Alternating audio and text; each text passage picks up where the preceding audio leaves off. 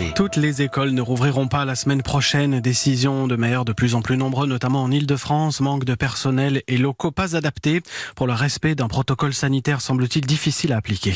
Pour celles qui rouvriront, le gouvernement préconise 15 élèves par classe maximum, mais dans les faits, ce sera 8 ou 10, voire moins euh, en maternelle. Conséquence de ce nombre restreint, certains enfants ne pourront pas être accueillis, même si les parents le souhaitent, parce que, Virginie Salmen, des élèves seront prioritaires. Lesquels? Alors, il y a trois types d'élèves prioritaires. D'abord, ceux qui sont dans une classe charnière, grande section de maternelle, CP et CM2.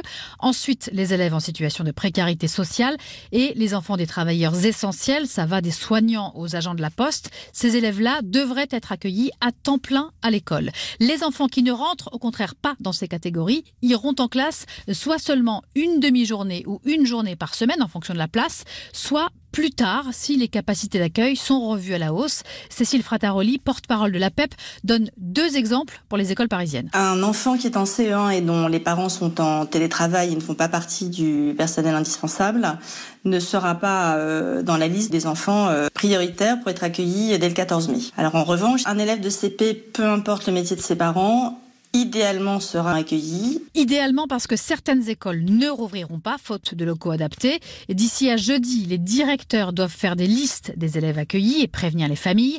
À Paris, la rentrée des élèves est repoussée au 14 mai, ce qui donne trois jours après le déconfinement pour préparer les écoles.